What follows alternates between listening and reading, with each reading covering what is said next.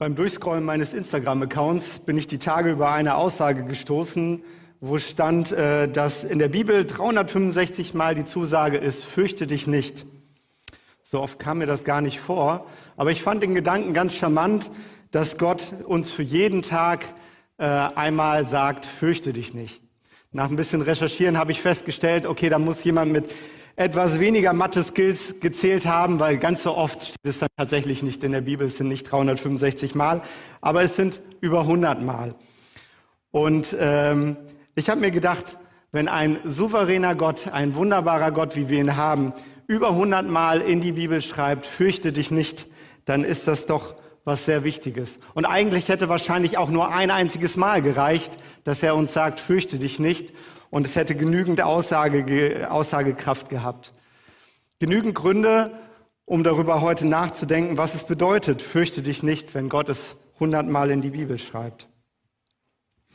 Wenn ich an das Gefühl Angst denke, assoziiere ich damit etwas Negatives oder meist etwas Negatives. Aber wie ist das wirklich?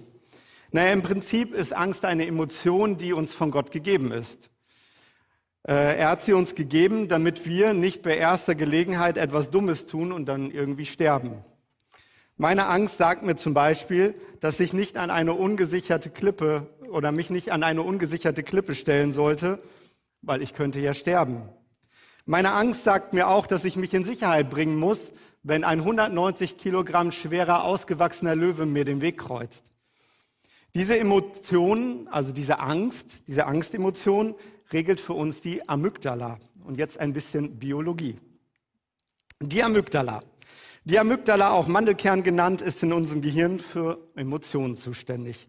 Die wichtigste Funktion steuert sie, und das ist die Angst, äh, die uns dabei hilft, Gefahren zu erkennen. Der Mandelkern wird auch durch äußere Reize, wie zum Beispiel Geruch oder äh, das Gespür oder Gefühl oder wenn ich eine Gefahr sehe, äh, ausgelöst. Und diese Amygdala sendet dann an den Hypothalamus, äh, der für die hormonelle Steuerung des vegetativen, der vegetativen Prozesse zuständig ist, einen, einen Reiz.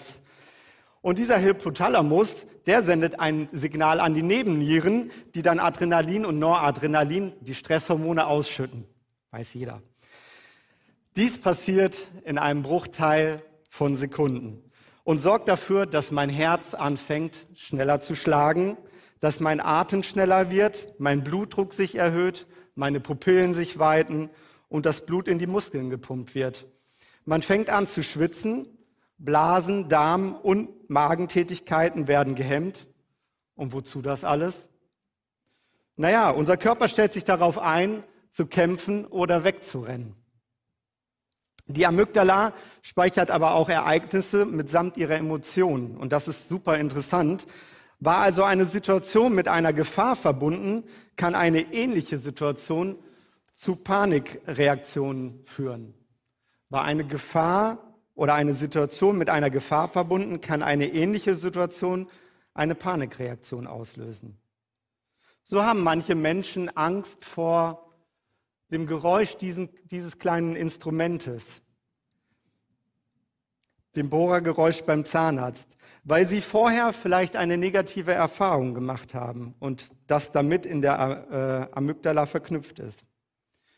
Oder du hast in deinem Leben negative Erfahrungen damit gemacht, mit Menschen zu sprechen, weil du dich vielleicht ausgelacht oder nicht ernst genommen fühltest. Dann kann es sein, dass jeder Versuch, mit einem Menschen zu sprechen, in deinem Körper ein Zusammenzucken mit sich bringt, ein Unwohlsein. Das Herz beginnt zu rasen, der Mund wird trocken und du fängst an zu schwitzen. Gerade das Thema Menschenfurcht wird in der Bibel auf unterschiedlichsten, in unterschiedlichsten Stellen behandelt und kann hier, und die Bibel hat hier eine ganz klare Aussage zu. So lesen wir in Galater 1, Vers 10, sagt selbst, bin ich, wenn ich so rede, auf die Zustimmung der Menschen aus oder auf die Zustimmung Gottes?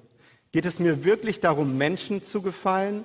Wenn ich noch Menschen gefallen wollte, wäre ich nicht ein Diener Christi. Oder wir lesen in Sprüche 29, Vers 25, Menschenfurcht bringt zu Fall. Wer sich aber auf den Herrn verlässt, wird beschützt. Menschenfurcht. Kennst du das, dass du Angst vor Menschen hast? Wahrscheinlich nicht so in der Form, sonst würden wir hier wahrscheinlich nicht sitzen unter so vielen Menschen. Aber vielleicht hast du Menschenfurcht in, in kleineren Ausmaßen. Und ob du diese Menschenfurcht hast, hast oder ob ich diese Menschenfurcht habe, kannst du dir an ein paar Kriterien festmachen. Ich stelle mir vielleicht andauernd die Frage, was denken andere über mich? Ich beschäftige mich viel zu sehr damit, anderen zu gefallen. Ich vergleiche mich ständig. Ich bin anderen nicht ehrlich gegenüber, weil sie schlecht über mich denken könnten. Ich bin nicht kritikfähig und nehme irgendwie alles persönlich. Vielleicht erkennst du das eine oder andere Kriterium doch in deinem Leben und Menschenfurcht ist doch ein Thema für dich. Prüf das mal. Es gibt aber auch noch andere Ängste, die wir Menschen haben oder wo, Ängste, die sich auf Menschen übertragen können. Oder wie ist es mit der Angst vor diesem kleinen Krabbeler? Haben wir wirklich schon so viele negative Erfahrungen mit, mit den Spinnen gemacht? Wer wurde von uns schon gebissen? Wer gefressen?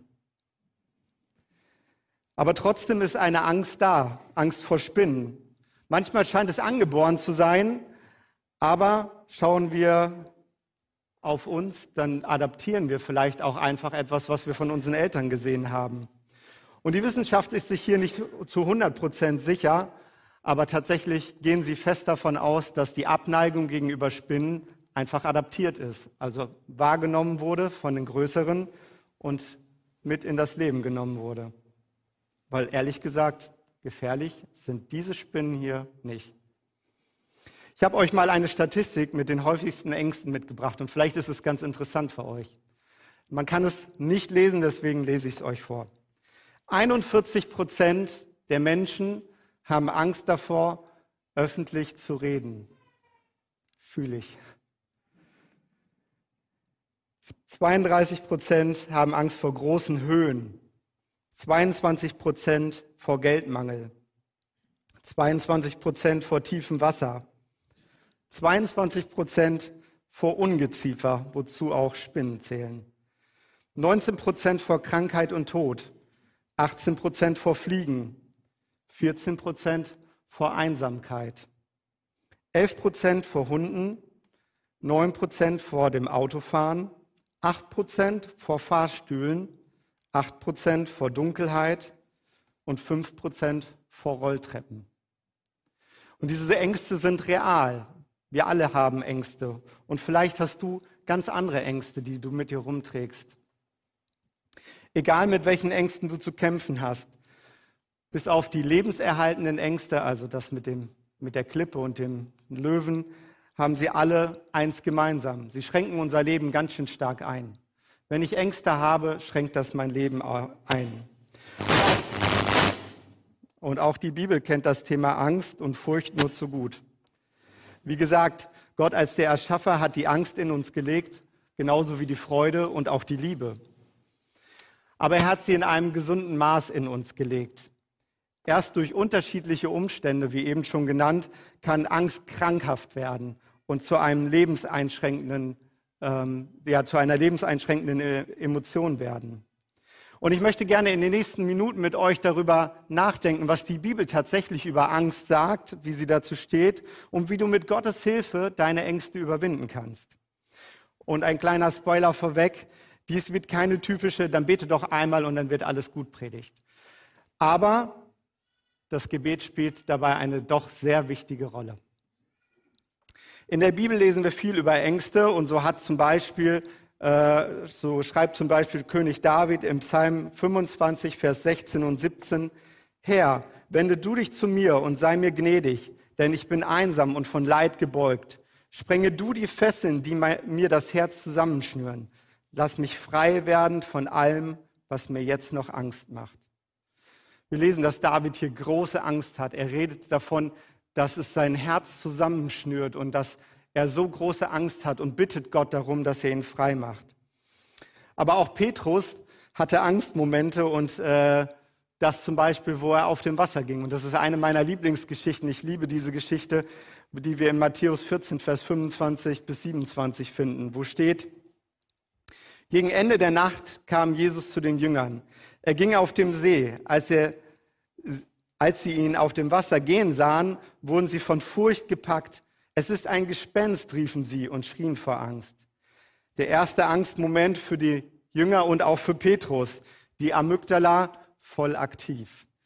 Aber Jesus sprach sie sofort an. Erschreckt nicht, rief er. Ich bin's. Ihr braucht euch nicht zu fürchten. Und hier einer von den hunderten Momenten, Aussagen in der Bibel, wo Gott sagt, fürchte dich nicht. Und ihr kennt den Part. Petrus sucht das Abenteuer. Er steigt aus dem Boot aus und geht, will auf dem Wasser gehen oder geht auf dem Wasser. Doch dann lesen wir in Vers 30, doch als er merkte, wie heftig der Sturm war, fürchtete er sich, er begann zu sinken. Herr, schrie er, rette mich. Der sonst so mutige Petrus bekommt Panik und schreit sogar vor Angst. Kennst du solche Momente in deinem Leben, wo du vor Angst am liebsten schreien würdest, wo der Mut dich verlassen hat? An König David, den Jüngern und Petrus sehen wir hier, dass es etwas ganz Natürliches ist und auch zu den Glaubenshelden der Bibel gehört, dass sie Angst haben.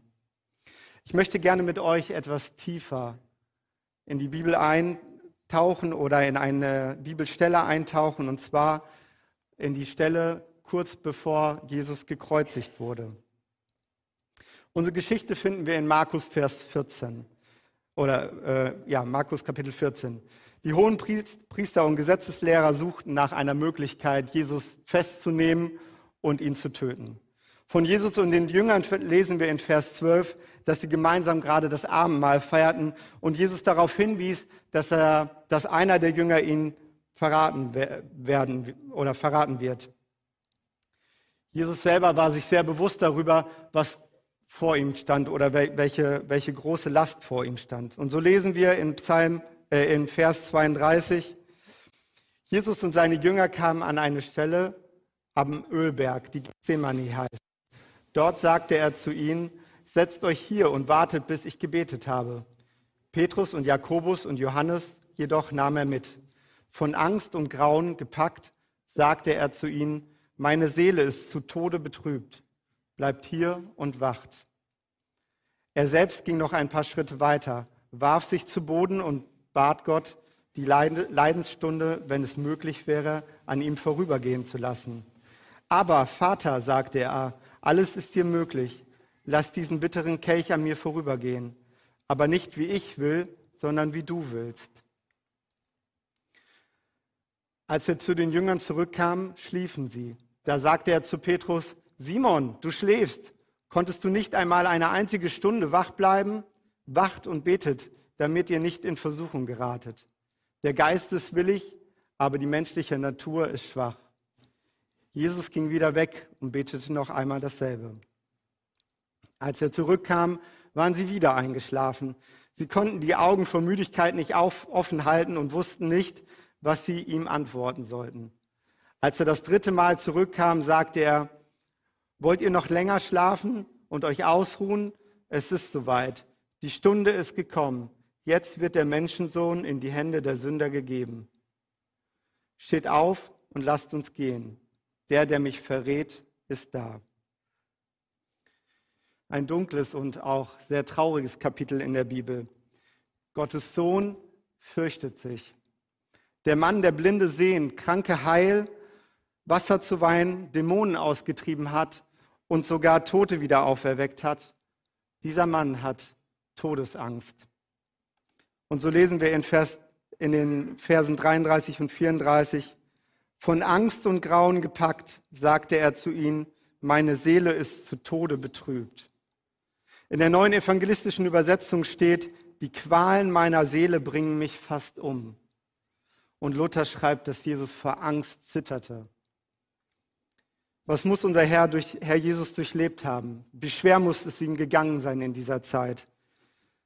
Er wusste genau, was ihn erwartet. Der Tod am Kreuz, unbeschreibliche Schmerzen, aber gerade der Zorn des Gerichts, die Qualen meiner und deiner Sünde überwiegten doch am meisten. So schreibt Henry Allen Ironside zu dieser, zu dieser Passage. Es war nicht der Tod, sondern der göttliche Zorn, der gegen die Sünde, der ihm zur Last gelegten Schuld all unserer Missetaten, die seine Seele mit Entsetzen erfüllte. Nicht der Tod, nicht der Schmerz, sondern meine und deine Schuld, die so schwer auf Jesus lasteten, machten ihm hier große Sorgen und Angst. Wenn also jemand mit deiner persönlichen Angst mitfühlen kann, dann ist es Jesus. Egal welche Angst, welches Trauma du in deinem Leben erlebt hast, Jesus weiß, wie es sich anfühlt. Er hat es gefühlt. Lasst uns gemeinsam weiterlesen und gucken, wie Jesus mit seiner Angst umging. Vers 33 lesen wir davon, dass Jesus nicht allein zum Beten ging. Den großen Teil der Jünger ließ er am Anfang des Gartens zurück, aber seine engsten Vertrauten, Petrus, Jakobus und Johannes, nahm er ein Stück mit und teilte seine Angst mit ihnen. Vor ihnen offenbarte sich Jesus. Er offenbarte seine Ängste. Er teilte seine Ängste mit seinen Jüngern, mit seinen Anvertrauten. Er tat nicht so, als ob alles in Ordnung wäre. Er tat nicht so, als ob er der große Macker ist, der alles locker trägt, kein Problem. Er machte die Sache nicht nur mit sich selbst aus, sondern er teilte es mit seinen Jüngern. Und auch wenn die Jünger vielleicht in dieser Situation nicht die allerbeste Unterstützung waren, war es ihm doch wichtig, dass er sie an diesem Teil teilhaben ließ. Wie gut ist es, wenn du jemanden hast, der in deinem Leben da ist, mit dem du Ängste und Sorgen teilen kannst. Vielleicht ist es dir aber auch manchmal unangenehm oder peinlich, jemanden davon zu erzählen, wovor du Angst hast oder was dir Sorgen macht. Aber es ist gut, ich kann das aus Erfahrung sagen, dass man jemanden hat, mit dem man seine Ängste vor Gottes Thron bringen kann. Wie gehst du persönlich mit deinen Ängsten um? Weißt nur du davon oder hast du einen guten Freund oder einen Partner, mit dem du beten kannst? Wir lesen weiter in Vers 36. Aber Vater, sagte er, alles ist dir möglich, lass diesen bitteren Kelch an mir vorübergehen, aber nicht wie ich will, sondern wie du willst. Ich finde es spannend, wie Jesus hier an dieser Stelle Gott anredet. Denn er benutzt das Wort aber, was, was im Aramäischen eine sehr innige und, und persönliche Beziehung zu, zu Gott einfach symbolisiert. Es ist nicht einfach nur Vater, sondern es ist, wir würden es heute übersetzen mit, mit Papa. Dieses Wort wurde nur im sehr persönlichen Familienkreis benutzt. Und Jesus betet hier ganz persönlich, ganz innig zu Gott. Es könnte also auch heißen, Papa, alles ist dir möglich. Lass diesen bitteren Kelch an mir vorübergehen. Aber nicht wie ich will, sondern wie du willst. An dieser Stelle in der Passage entscheidet sich Jesus ganz bewusst dazu, sich seiner Angst zu stellen und gleichermaßen uns, dich und mich, ja, von unserer Sünde zu befreien durch den Tod am Kreuz. Und sein Gebet ist so authentisch. Jesus als Mensch würde sich nichts sehnlicher wünschen, als dass Gott irgendeinen anderen Plan für ihn bereithält, irgendeinen anderen Plan, um die Menschheit zu retten. Aber das ist nicht möglich. William MacDonald schreibt in seinem Bibelkommentar, wenn es einen anderen Weg gäbe, Sünder zu retten, als seinen Tod, seine Grablegung und seine Auferstehung, dann sollte Gott diesen Weg offenbaren. Aber der Himmel schwieg. Es gab keinen anderen Weg, Weg uns zu retten. Wenn ich so darüber nachdenke, fühlt es sich irgendwie fast irrsinnig an, meine Ängste mit denen von Jesus zu vergleichen, meine Sorgen die irgendwie gegen die von Jesus in diesem Moment wie, wie nichts erscheinen. Aber wir können auch so viel von Jesus lernen, so viel, wie er mit seiner Angst umgeht, dass er sich seiner Angst stellt und diesem sehr intimen Gebet zu seinem Vater, zu seinem Papa. Wie ist es mit deinen Ängsten? Stellst du dich deinen Ängsten oder gehst du eher in die Vermeidung? versuchst du deinen Ängsten aus dem Weg zu gehen? Versuchst du irgendwie eine Lücke zu finden, um sich, dich deiner Angst nicht stellen zu müssen?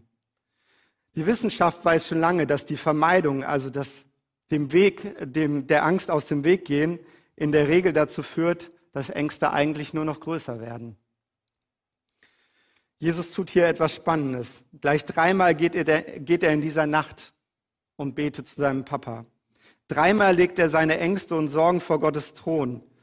Und durch diese intensive Zeit des Gebets lenkt er seinen Fokus komplett auf Gott und weg von der Angst. Immer wieder betet er um Beistand und Hilfe. Ich finde das faszinierend. Normalerweise würde ich ja sagen, okay, Jesus, du hast einmal gebetet, Gott hat dich doch gehört. Aber Jesus ist es so wichtig, immer wieder zu beten. Dreimal hintereinander betet er und legt alles vor Gott nieder. Er, er fokussiert sich immer wieder auf, auf seinen himmlischen Vater.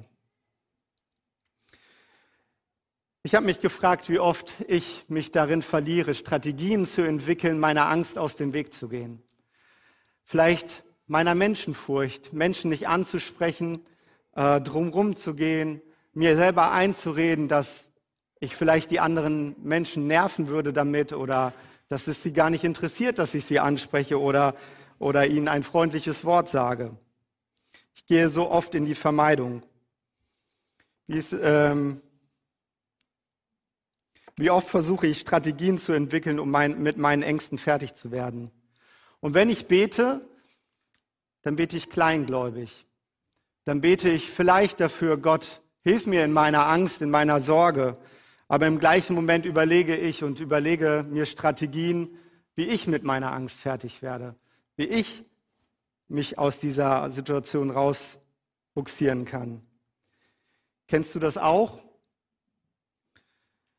Ich möchte dir mal einen spannenden Wissenschaftsfakt mitgeben. Dr. Caroline Leaf schreibt in einem Buch, also sie ist Neurowissenschaftlerin und schreibt in einem Buch, zwölf Minuten fokussiertes Gebet über acht Wochen lang kann unser Gehirn messbar positiv verändern. Ich fand das so spannend.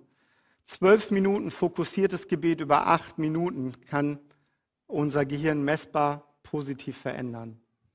Und wir merken, wie wichtig es ist, sich zu fokussieren, auf Gott immer wieder neu auszurichten, Weg von der Angst, die mich anscheinend bedroht, hin zu dem, der mich retten kann. Jesus war ein intensiver Beter. Und natürlich hat Gott auch die Tatsache, dass dieses eine positive Auswirkung für uns hat, in uns hineingelegt. Ich möchte gerne einmal in ein paar Punkten zusammenfassen, was wir von Jesus lernen können, wie Jesus mit seiner Angst umgegangen ist. Jesus, er teilte seine Ängste mit seinen engsten Vertrauten. Er betete intensiv und innig zu seinem Vater.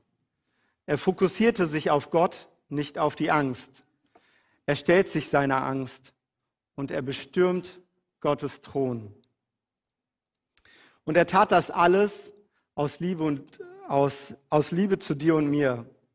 Jesus Entscheidung in dieser Nacht, die Vergebung am Kreuz, war erst möglich durch diese Nacht, durch diese Entscheidung.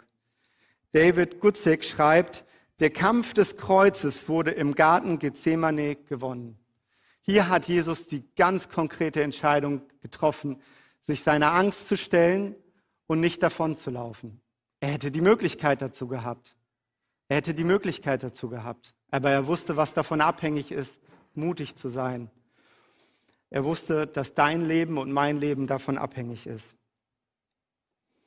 Und übrigens, genauso wie die Amygdala negative Ereignisse speichert oder Emotionen speichert und sich daraus eine krank krankhafte Angst entwickeln kann, genauso kannst du auch das Programm der Amygdala überschreiben, indem du schaust, was Jesus mit seiner Angst gemacht hat und indem du die vielen Zusagen aus Gottes Wort, die vielen positiven Zusagen aus Gottes Wort durchliest. Fang doch vielleicht mal mit Psalm 23 an, wo steht, der Herr ist mein Hirte, mir wird nichts mangeln. Er weidet mich auf einer grünen Aue und führet mich zu frischem Wasser. Er erquickt meine Seele. Er führet mich auf rechter Straße, auf rechter Straße um seines Namens willen. Und ob ich schon wanderte im finsteren Tal, fürchte ich kein Unglück, denn du bist bei mir, dein Stecken und Stab trösten mich.